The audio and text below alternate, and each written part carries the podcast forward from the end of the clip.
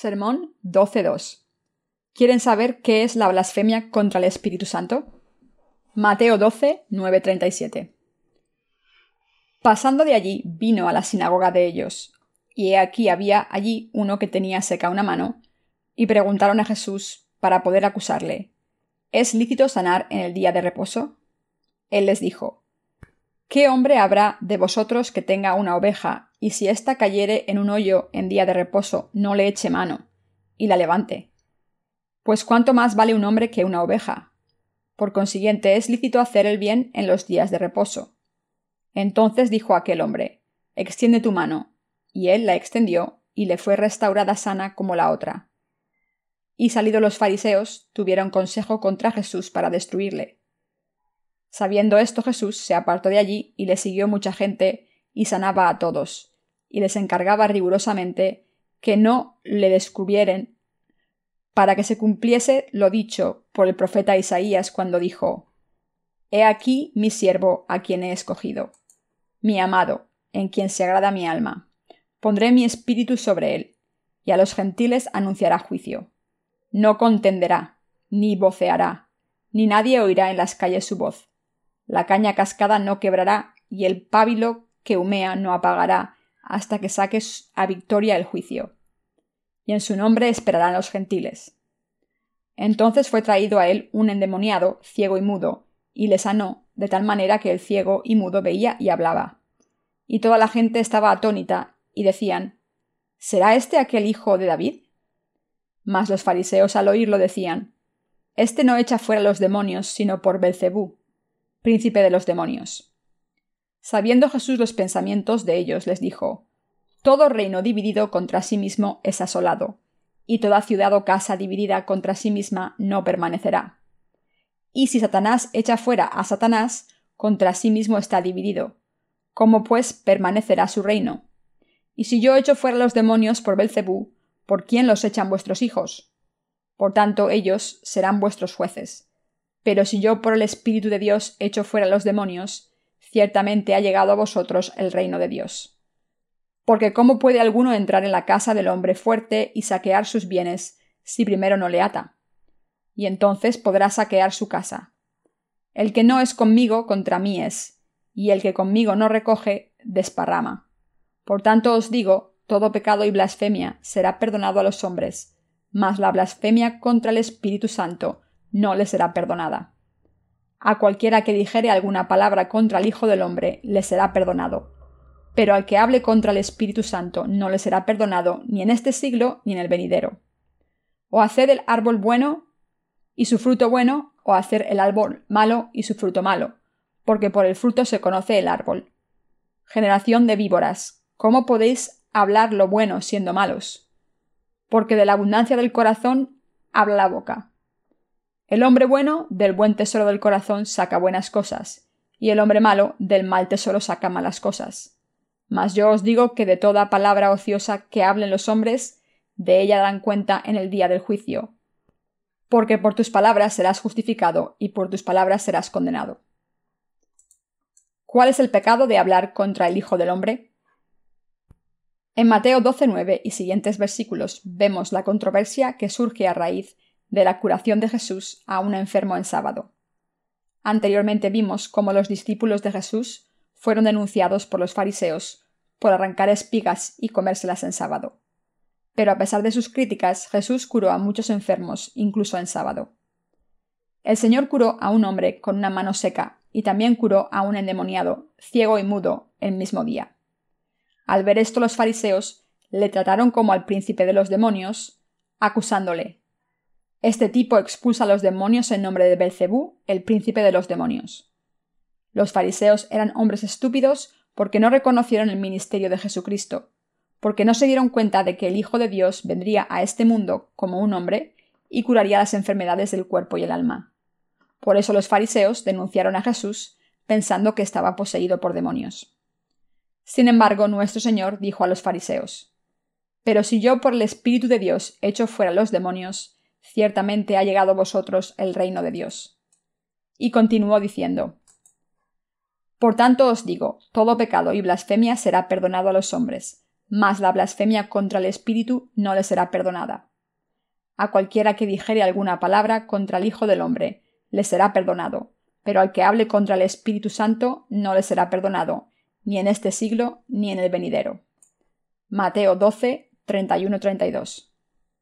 Jesús dijo que todos los pecados pueden ser perdonados, pero la blasfemia contra el Espíritu Santo no puede ser perdonada. El tema principal de ambos versículos es si alguien blasfema contra el Espíritu Santo o se levanta contra él, no puede ser perdonado en este mundo ni en el próximo venidero. ¿Qué es la blasfemia contra el Espíritu Santo? Debemos entender qué es este pecado de la blasfemia contra el Espíritu Santo y asegurarnos de no cometer este pecado. Jesús, nuestro Salvador, es el Hijo de Dios. Jesús vino al mundo encarnado en un hombre y ha salvado a todos los pecadores de sus pecados y su destrucción. Pero tenemos la opción de creer en Él como nuestro Salvador o rechazarle. Es posible decir, no reconozco a Jesús como el Hijo de Dios, y es posible no creer en Él. Algunos pueden encontrar algún problema en su nacimiento y denunciarle. Aún es más, hay algunos que no creen en Jesús y por eso no dudan en blasfemar contra Él. Estos pecados consisten en hablar contra el Hijo del Hombre con palabras. Pero todos estos pecados pueden ser perdonados si dejan su vida pecaminosa, reconocen a Jesús como el Hijo de Dios y creen en el Evangelio del agua y el Espíritu. ¿Qué es blasfemar y hablar contra el Espíritu Santo? Déjenme que les dé la respuesta correcta primero. La blasfemia contra el Espíritu Santo no es creer, sino blasfemar la obra de la salvación que Jesús ha cumplido por nosotros, es decir, no creer que Jesús vino al mundo, encarnado en un hombre, y que para salvar a la humanidad del pecado fue bautizado por Juan el Bautista y derramó su sangre. Los que renuncian a creer esta verdad cometen el pecado de blasfemar contra el Espíritu Santo y por tanto no serán perdonados. Entonces debemos reconocer lo terrible que es este pecado de la blasfemia contra el Espíritu Santo. Cuando nuestro Señor estaba en el mundo, cumplió todas las obras del Evangelio del agua y el Espíritu. Quien no crea en lo que Él ha hecho por nosotros y se levante contra Él, comete el terrible pecado de blasfemar contra el Espíritu Santo. Por tanto, los que no creen en el Evangelio del agua y el Espíritu caen en este pecado de la blasfemia contra el Espíritu Santo. Nuestro Señor Jesús nació en este mundo encarnado en un hombre a través del cuerpo de una mujer llamada María. Cuando cumplió treinta años, fue bautizado en el río Jordán por Juan el Bautista, el representante de la humanidad, y a través de su bautismo aceptó los pecados de la humanidad de una sola vez. Fue a la cruz y allí murió crucificado, cumpliendo así toda justicia. Al hacer todas estas cosas, ha limpiado todos los pecados del mundo. Cuando estaba a punto de ser bautizado, Jesús le dijo a Juan Deja ahora porque conviene así que cumplamos toda justicia. Mateo 3:15. Como Jesús aceptó todos los pecados de la humanidad cuando fue bautizado por Juan el Bautista, y así todos los que creen pueden ser limpiados de sus pecados. Como Jesús vino como el Salvador de los pecados, tomó todos los pecados del mundo al ser bautizado por Juan el Bautista. Por tanto, este Jesús, que fue bautizado por Juan el Bautista, cargó con los pecados del mundo, fue crucificado y ha cumplido toda la justicia de Dios de una sola vez. Este es el Evangelio del agua y el Espíritu que Dios nos ha dado. He dicho que no creer en el verdadero Evangelio es el pecado de la blasfemia contra el Espíritu Santo. La razón es que la salvación de los pecados de la humanidad, del Dios de la Trinidad, se cumplió a través de este Evangelio del agua y el Espíritu, y por tanto no creer en él constituye la blasfemia contra el Espíritu Santo. Así los que no creen en el Evangelio del agua y el Espíritu que predicamos hoy, sino que se levantan contra él, son los que han cometido la blasfemia contra el Espíritu Santo. La blasfemia contra el Espíritu Santo se encuentra en el pecado de no creer en lo que el Dios de la Trinidad ha hecho por nosotros. Este pecado está relacionado con la fe que no cree en el Evangelio del agua y el Espíritu, y por tanto al hecho más malvado. Este pecado es un pecado mortal que no puede ser perdonado ni en este mundo ni en el venidero. En Jesucristo, Dios Padre ha planeado la salvación de los pecados de la humanidad incluso antes de la creación del mundo, y ha hecho que Jesús lleve a cabo este plan. Y como Jesucristo, el Hijo de Dios, nació en la tierra, y fue bautizado por Juan el Bautista para aceptar todos los pecados de este mundo antes de ser crucificado, se convirtió en el Cordero de Dios que cargó con los pecados del mundo. Como este Cordero de Dios que llevó los pecados del mundo, Jesucristo nos ha salvado a través del Evangelio del agua y el Espíritu. Hoy en día, entre los que profesan creer en Jesús como su Salvador, todavía encontramos a muchos que cometen el pecado de la blasfemia del Espíritu Santo. Son tan tercos y estúpidos que se atreven a rechazar el Evangelio del agua y el Espíritu incluso una vez han escuchado este verdadero Evangelio. Pero si no creen en esta verdad del Evangelio del agua y el Espíritu, porque no lo conocen, o no lo han escuchado todavía, tienen una oportunidad para ser salvados. Los pecados que la gente comete debido a que no conoce la verdad de la salvación no son el pecado de la blasfemia contra el Espíritu Santo, ni el pecado que los llevará a la muerte. Primera de Juan 5:16. Al creer en el Evangelio del agua y el Espíritu, todos los pecadores de este mundo pueden recibir la remisión de sus pecados por la fe. Pero los que no creen en el Evangelio del agua y el Espíritu, conociéndolo, no pueden ser perdonados, porque han cometido el pecado de la blasfemia contra el Espíritu Santo.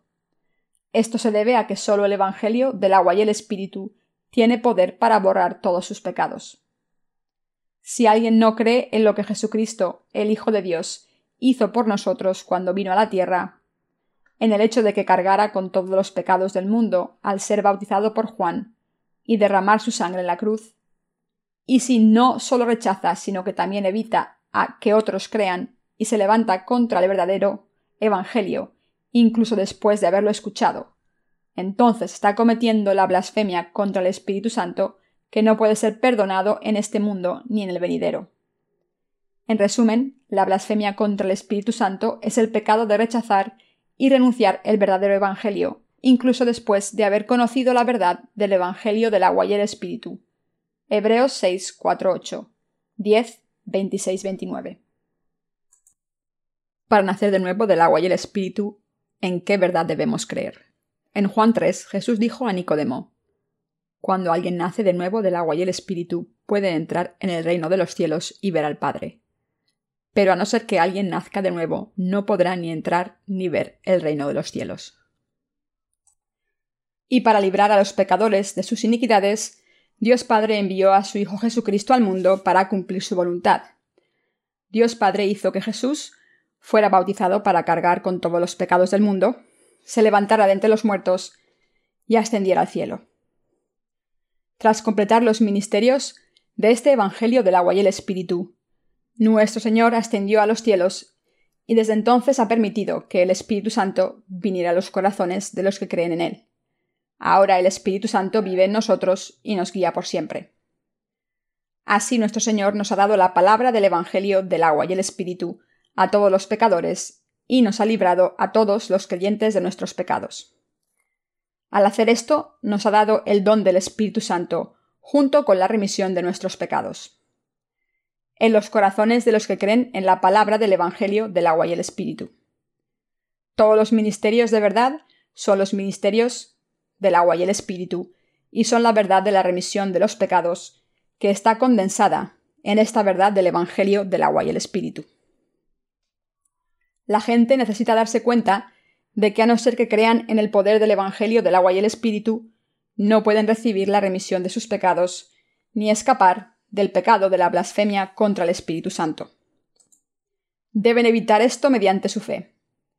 Como la gente no cree en la palabra del Evangelio del agua y el Espíritu y la desobedece, no puede recibir la remisión de sus pecados. Esto se debe a que el Espíritu Santo y Jesús son Dios del mismo modo que Dios Padre. Aunque este Dios de la Trinidad haya venido a nosotros a través de los ministerios del Padre, el Hijo y el Espíritu Santo, Él es el mismo un solo Dios para nosotros. Como Dios planeó nuestra salvación para librarnos de nuestros pecados, y como Él cumplió todas sus obras tal y como las había planeado para borrar nuestros pecados, cualquiera que rechace estas obras de salvación, después de haberlas escuchado, está cometiendo la blasfemia contra el Espíritu Santo, y por tanto nunca podrá ser librado de sus pecados. El Evangelio de Mateo cuenta lo que un discípulo de Jesús, llamado Mateo, vio y oyó mientras le seguía allá donde iba. Para ver los ministerios que Jesús cumplió, debemos leer los cuatro Evangelios primero. Al leer los cuatro Evangelios, recuerdo una vez más qué extraordinaria es la palabra de Jesús. Me doy cuenta de lo siguiente. La palabra de los cuatro Evangelios es una verdad extraordinaria. No solo cuentan lo que Jesús hizo, sino que cuando intento entenderlos basándome en la verdad del Evangelio del agua y el Espíritu, me doy cuenta de lo que Jesús quiso decir de verdad. A no ser que uno conozca y crea en la verdad del Evangelio del agua y el Espíritu, no podrá entender la voluntad de Dios. Jesús dijo a Nicodemo que sólo los nacidos de nuevo pueden entrar y ver el reino de Dios. Esto significa que a no ser que nazcamos de nuevo al creer en la verdad del agua y el Espíritu, no podemos entrar en el reino de Dios. Continuaré predicando este Evangelio del agua y el Espíritu a todo el mundo, y explicaré qué tipo de pecado es la blasfemia contra el Espíritu Santo. Nuestro Señor vino a este mundo y cargó con todos nuestros pecados, al ser bautizado por nuestros pecados. A través de su bautismo, Jesús aceptó todos nuestros pecados, sin dejar ni uno, y los ha borrado todos. De una sola vez, Él llevó a la cruz todos los pecados de todos los que creen en Él, sin dejar ni un solo pecado. Entonces fue condenado en nuestro lugar a ser crucificado. Se levantó de entre los muertos y se ha convertido en nuestro Salvador eterno de una vez por todas. Sin embargo, los que no creen en la verdad del Evangelio del agua y el Espíritu, después de haberla escuchado, acaban cometiendo el pecado de la blasfemia contra el Espíritu Santo. Curar las enfermedades físicas no es el objetivo principal de Dios. Escuchen atentamente lo que nuestro Señor dijo que diría a los mentirosos en Mateo 7:22. Dijo que cuando muchos le dijeran, Señor, Señor, ¿no profetizamos en tu nombre, y en tu nombre echamos fuera demonios, y en tu nombre hicimos muchos milagros? Él dijo que les contestaría así, Nunca os conocí, apartaos de mí, hacedores de maldad. ¿Cuál es la mayor obra que el Señor hizo cuando vino a nosotros y cuál es el principal objetivo de su obra?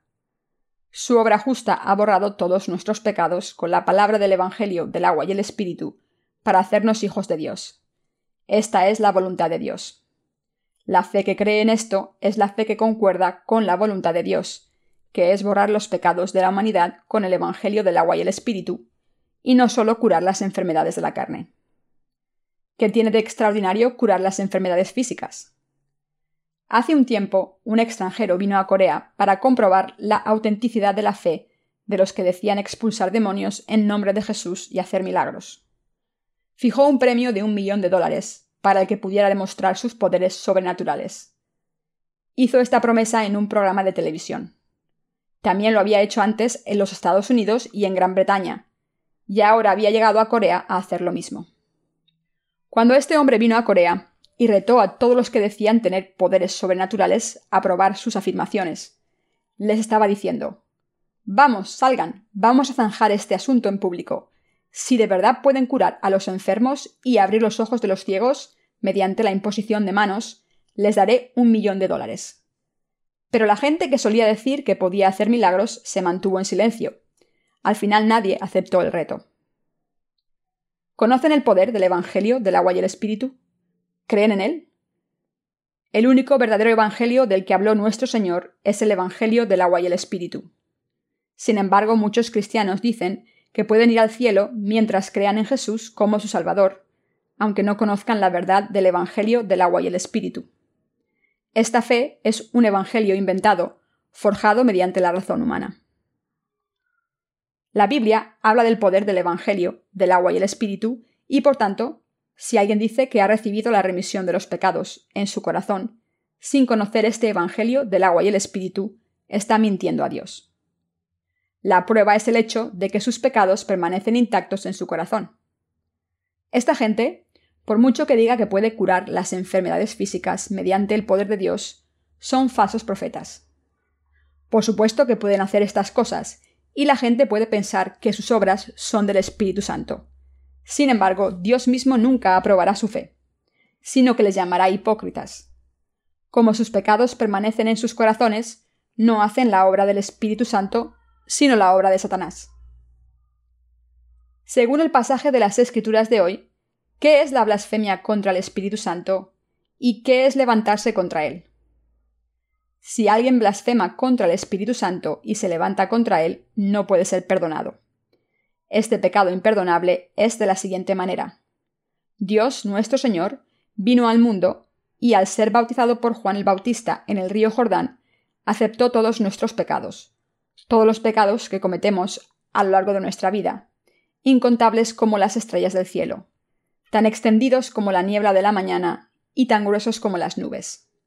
Entonces fue crucificado para derramar su sangre hasta morir, se levantó de entre los muertos y nos salvó a todos. El pecado de no creer en esta verdad es la blasfemia contra el Espíritu Santo. Al ser bautizado por Juan el Bautista y tomar todos los pecados del mundo sobre sí mismo, al ser crucificado y derramar su sangre hasta morir, y al levantarse de entre los muertos, Jesús nos ha convertido en el pueblo de Dios al creer en esto. Dios llama hijos suyos a los que creen en el bautismo, muerte y resurrección de Jesús. Y una prueba del hecho de que Dios ha salvado a los que creen en el Evangelio del agua y el Espíritu, Él nos ha dado el don del Espíritu Santo. Pero antes de darnos la remisión del pecado, nuestro Señor nunca da el don del Espíritu Santo. Jesucristo, el Hijo de Dios, vino a la tierra y cumplió los ministerios del Evangelio del agua y el Espíritu. Si no creemos en esto, sino que le desobedecemos blasfemando sus obras o levantándonos contra él, no seremos capaces de recibir la remisión de nuestros pecados. Por eso nuestro Señor dijo, ¿Por qué no creéis que vine a este mundo a daros el camino de la justicia? Cuando Jesús fue bautizado por Juan el Bautista, cargó con todos los pecados del mundo. Y al ser crucificado y derramar su sangre en la cruz, cumplió toda la justicia de Dios. Está escrito en Mateo 3:15. Deja ahora porque así conviene que cumplamos toda justicia. Aquí la palabra pues en griego significa de esta manera lo más adecuado, o no hay otra manera aparte de esta. Y las palabras toda justicia en griego significan un estado en el que no hay ningún defecto. Estas palabras significan que Jesús tomó todos los pecados de la humanidad sobre sí mismo, irreversiblemente, y de la manera más adecuada, a través del bautismo que recibió de Juan el Bautista, y que Jesús nos ha dado la perfecta justicia a través de su bautismo. Él nos dice, si a pesar de esto no creéis, sino que rechazáis la verdad del Evangelio del agua y el Espíritu, por el que he borrado todos vuestros pecados, os he salvado y os he hecho hijos de Dios, entonces nunca podréis recibir la remisión de los pecados. Así que nunca, digo nunca, cometáis este pecado de no creer en esta verdad o levantarse contra ella. La relación entre la ley y nuestros pecados debemos considerar la razón por la que Dios dio la ley a los humanos. ¿Por qué dio Dios la ley al pueblo de Israel en el Antiguo Testamento? ¿Y por qué nos dio la palabra de la ley a los cristianos de hoy? Nos dio la ley para que nos reflejáramos en ella, para que reconociéramos nuestra naturaleza pecaminosa y los pecados que se encuentran en nuestros corazones. Nuestro Señor nos ordenó que no matásemos, y esto significa que tenemos corazones asesinos. En Marcos 7, Jesús dijo que del corazón del hombre proceden malos pensamientos, adulterios, fornicaciones, homicidios, hurtos, codicias, maldades, fraude, fornicaciones, impureza, altivez, insensatez, y que los seres humanos nacen con estos pecados. David, tras ser reprendido por un profeta por acostarse con Bathsheba, la mujer de Uría, confesó en Salmos 51. Contra ti, contra ti solo he pecado, y he hecho lo malo delante de tus ojos, para que seas reconocido justo en tu palabra y tenido por puro en tu juicio. He aquí, en maldad he sido formado, y en pecado me concibió mi madre. Salmos 51, 4, 5. Este pasaje significa Fui concebido en pecado y nací en iniquidad. Pero Señor, aunque sea un hombre que no pueda evitar pecar durante toda mi vida, si tú dices que has borrado mis pecados, entonces estoy sin pecado. Y si dices que tengo pecado, todos mis pecados permanecen intactos. En Romanos 3:20, el Señor dijo, Por medio de la ley es el conocimiento del pecado. La razón por la que Dios nos dio la ley es que conozcamos nuestros pecados. El pueblo de Israel escapó de Egipto guiado por Moisés. Le siguieron durante un mes hasta la tierra de Canaán, y llegaron al desierto de Sión, que está entre Elim y Sinaí. Entonces toda la congregación de los hijos de Israel se quejó a Moisés y a Aarón en el desierto, y como desobedecieron la voluntad de Dios, sufrieron en aquel lugar. Cuando llegaron al desierto de Sinaí, el tercer mes desde que salieron de Egipto, Dios llamó a Moisés en el monte Sinaí y le dio las dos tablas de piedra de la ley, e hizo que Moisés leyera la ley al pueblo de Israel. Estos mandamientos de Dios y los estatutos que tenían que guardar eran 613. ¿Por qué Dios dio la ley al pueblo de Israel a través de Moisés? Los israelitas habían olvidado a Dios durante sus 400 años de esclavitud en Egipto. No conocían al Dios de Abraham, al Dios de Isaac y al Dios de Jacob. Así que al darles la palabra de la ley, Dios permitió al pueblo de Israel reconocerlo. En otras palabras, Dios dio la ley al pueblo de Israel para que conocieran sus pecados. ¿Qué otra cosa les dio Dios después de la ley? Les dio el sistema expiatorio del tabernáculo. Cuando un pecador cometía iniquidades y reconocía el pecado ante la ley, tenía que traer un animal expiatorio al tabernáculo para ser perdonado por ese pecado. Él pasaba sus pecados a este animal expiatorio al imponer las manos sobre su cabeza, cortarle el pescuezo para que sangrara y entonces entregaba la sangre a los sacerdotes. Estos colocaban la sangre en los cuernos del altar de los holocaustos, cortaban la carne en trozos, la ponían al fuego en la red de bronce del altar y la ofrecían como holocausto. Entonces Dios aceptaba este sacrificio con placer. La Biblia dice que a Dios le complacía aceptar estos sacrificios solo cuando se hacían según el sistema expiatorio que él había dado. Para hacerles su pueblo, Dios tuvo que hacerles ver sus pecados. Y cuando se dieron cuenta de ellos, Dios les dio el sistema expiatorio para poder borrar todos sus pecados y convertirlos en su pueblo. Los corderos expiatorios tomaban los pecados y los borraban cuando se imponía las manos sobre ellos y después se sacrificaban. Cuando conocemos nuestra naturaleza pecaminosa ante la ley, podemos recibir la remisión de nuestros pecados creyendo que el Cordero de Dios ha borrado todos nuestros pecados. Esta es la voluntad del Espíritu de Dios. Dios nos ha dado la palabra del Evangelio del agua y el Espíritu en nuestros tiempos. El cristianismo debe volver a la fe que cree en el Evangelio del agua y el Espíritu que nuestro Señor nos dio. Quien rechaza o niega a Jesucristo sin conocerlo, a través del verdadero Evangelio, puede ser perdonado. Pero los que no creen en el Evangelio del agua y el Espíritu y se levantan contra él, aun conociendo a Jesús, y sabiendo cómo se convirtió en nuestro Salvador al cargar con los pecados de la humanidad a través de su bautismo y derramamiento de sangre, cometen el pecado de la blasfemia contra el Espíritu. Por tanto, quien profesa su fe en Jesús debe creer en el Evangelio del agua y el Espíritu. Rechazar este Evangelio se paga con la muerte.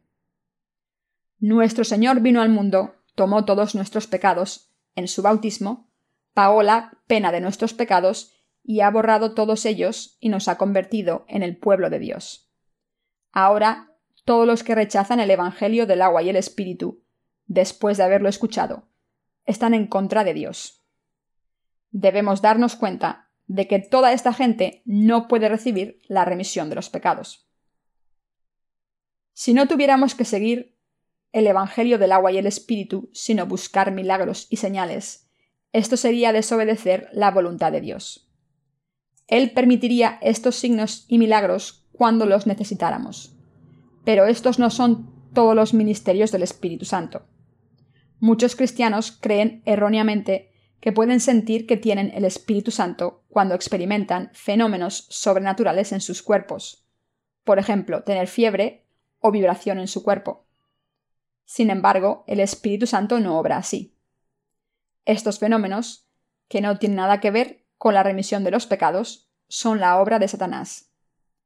El Espíritu Santo obra silencioso, según la palabra, en los corazones de los que creen en el Evangelio del agua y el Espíritu. Mis queridos hermanos, en este momento, con el poder del Evangelio del agua y el Espíritu, estamos curando los corazones de la gente de las enfermedades del pecado. Hace mucho tiempo nuestros hermanos visitaron un hospital para hablar del Evangelio. En el tercer piso, donde estaba el pabellón general, se encontraron con una mujer llorando en una habitación. Cuando saludaron a los pacientes de la habitación, les pidieron que predicaran la palabra de Dios a la mujer que estaba llorando. Así que nuestros hermanos le preguntaron ¿Por qué llora tanto? ¿Su corazón está herido? Pero la mujer siguió llorando. Nuestros hermanos se dieron cuenta de que estaba en un problema espiritual serio, es decir, poseída por un demonio. Rezaron en silencio por aquella mujer. Señor, toca el corazón de esta hermana. Acarícialo y cúralo. Seca sus lágrimas y trae paz a su corazón. Cuando se calmó, los hermanos le preguntaron por qué lloraba tanto. Entonces ella les dijo Solía llorar tanto cuando estaba en casa que fui ingresada para recibir tratamiento psiquiátrico. Tras ser hospitalizada, seguí llorando durante días, y entonces el médico me dijo Por favor, no llore más. Así que le dije Si me pone en el pabellón general, en vez de en el psiquiátrico, dejaré de llorar. Y así es como llegué hasta aquí. Nuestros hermanos le hablaron del pecado, las vanidades de nuestras vidas, la salvación misericordiosa de Dios y la vida eterna que Dios nos concede. Después de rezar por ella de nuevo, le dieron un libro de sermones que contenía el Evangelio del agua y el Espíritu, y salieron de la habitación. Pero cuando algunos de ellos volvieron el día siguiente, vieron algo sorprendente. La mujer les dijo que aunque no podía entender de qué trataba el libro en su integridad, una vez empezó a leerlo, su mente empezó a despejarse.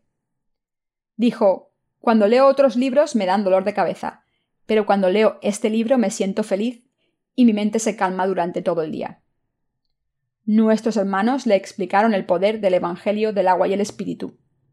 De nuevo, recibió la remisión de los pecados al escucharlo.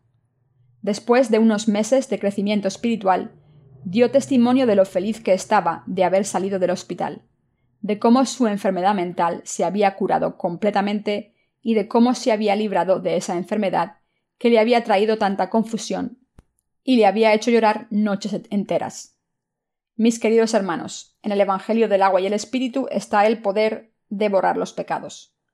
Cuando sus mentes estén agitadas, deberían intentar escuchar sermones grabados en cintas o leer libros que contengan el Evangelio del agua y el Espíritu. Sus mentes se calmarán mientras mediten sobre cómo el Señor tomó todos nuestros pecados y los borró cuando vino a la tierra. Sus mentes se tranquilizarán y la paz volverá a sus corazones. La Biblia dice que el Espíritu Santo viene como un don a los corazones de los que han recibido la remisión de los pecados. Está escrito en Hechos de los Apóstoles 2.38. Arrepentíos y bautícese cada uno de vosotros en el nombre de Jesucristo para perdón de los pecados, y recibiréis el don del Espíritu Santo. Así que deben saber que el Espíritu Santo es el don que reciben los corazones que tienen la remisión de sus pecados. Si por el contrario creen que el Espíritu Santo descenderá sobre ustedes a través de la oración y el ayuno, tienen una fe en vano. Si de verdad entienden la palabra del Evangelio del agua y el Espíritu y creen en ella correctamente, recibirán la remisión de los pecados en el mismo momento en el que crean. Se les dará una nueva fe en esta verdad, experimentarán la transformación de sus corazones automáticamente y predicarán el Evangelio del agua y el Espíritu. Si por el contrario intentamos ser buenos mediante nuestras acciones, sin entender la palabra del Evangelio del agua y el Espíritu, es más difícil que consigamos todo esto. Puede que piensen que hacer bien en ir a la iglesia y dar el diezmo, aunque tengan que endeudarse por ello.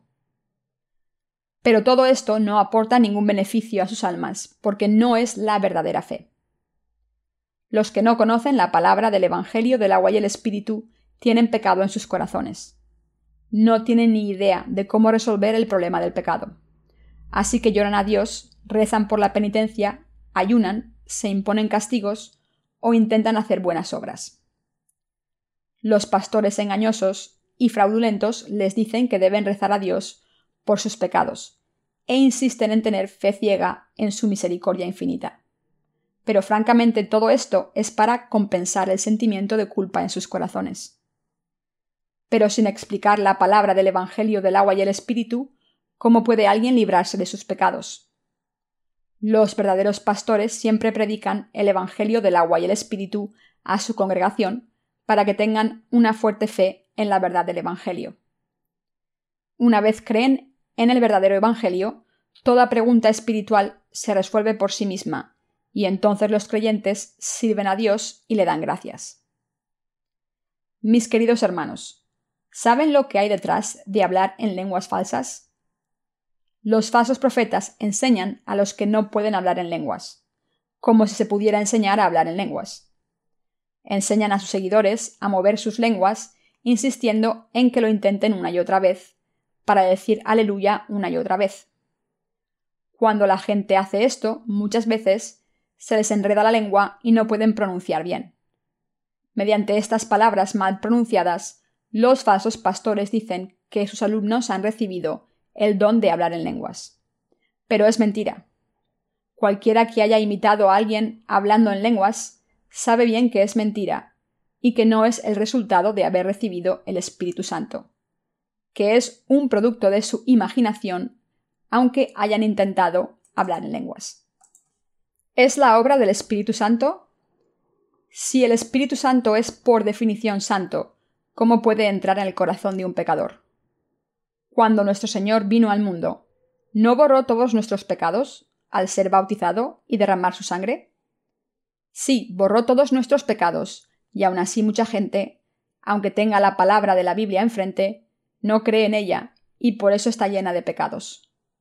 Muchos cristianos hacen cosas extraordinarias y engañan a muchos, pero ustedes deben conocer la palabra claramente, librarse de esos mentirosos y creer en el Evangelio del agua y el Espíritu. Nadie debe cometer el pecado de la blasfemia contra el Espíritu Santo ante Dios. Este pecado de la blasfemia contra el Espíritu Santo es el pecado de no creer en el Evangelio del agua y el Espíritu, incluso al haberlo escuchado. Es el mismo pecado negar que el Señor viniera a la tierra y borrara los pecados de todo el mundo, de toda la humanidad, al ser bautizado derramar su sangre y levantarse de entre los muertos.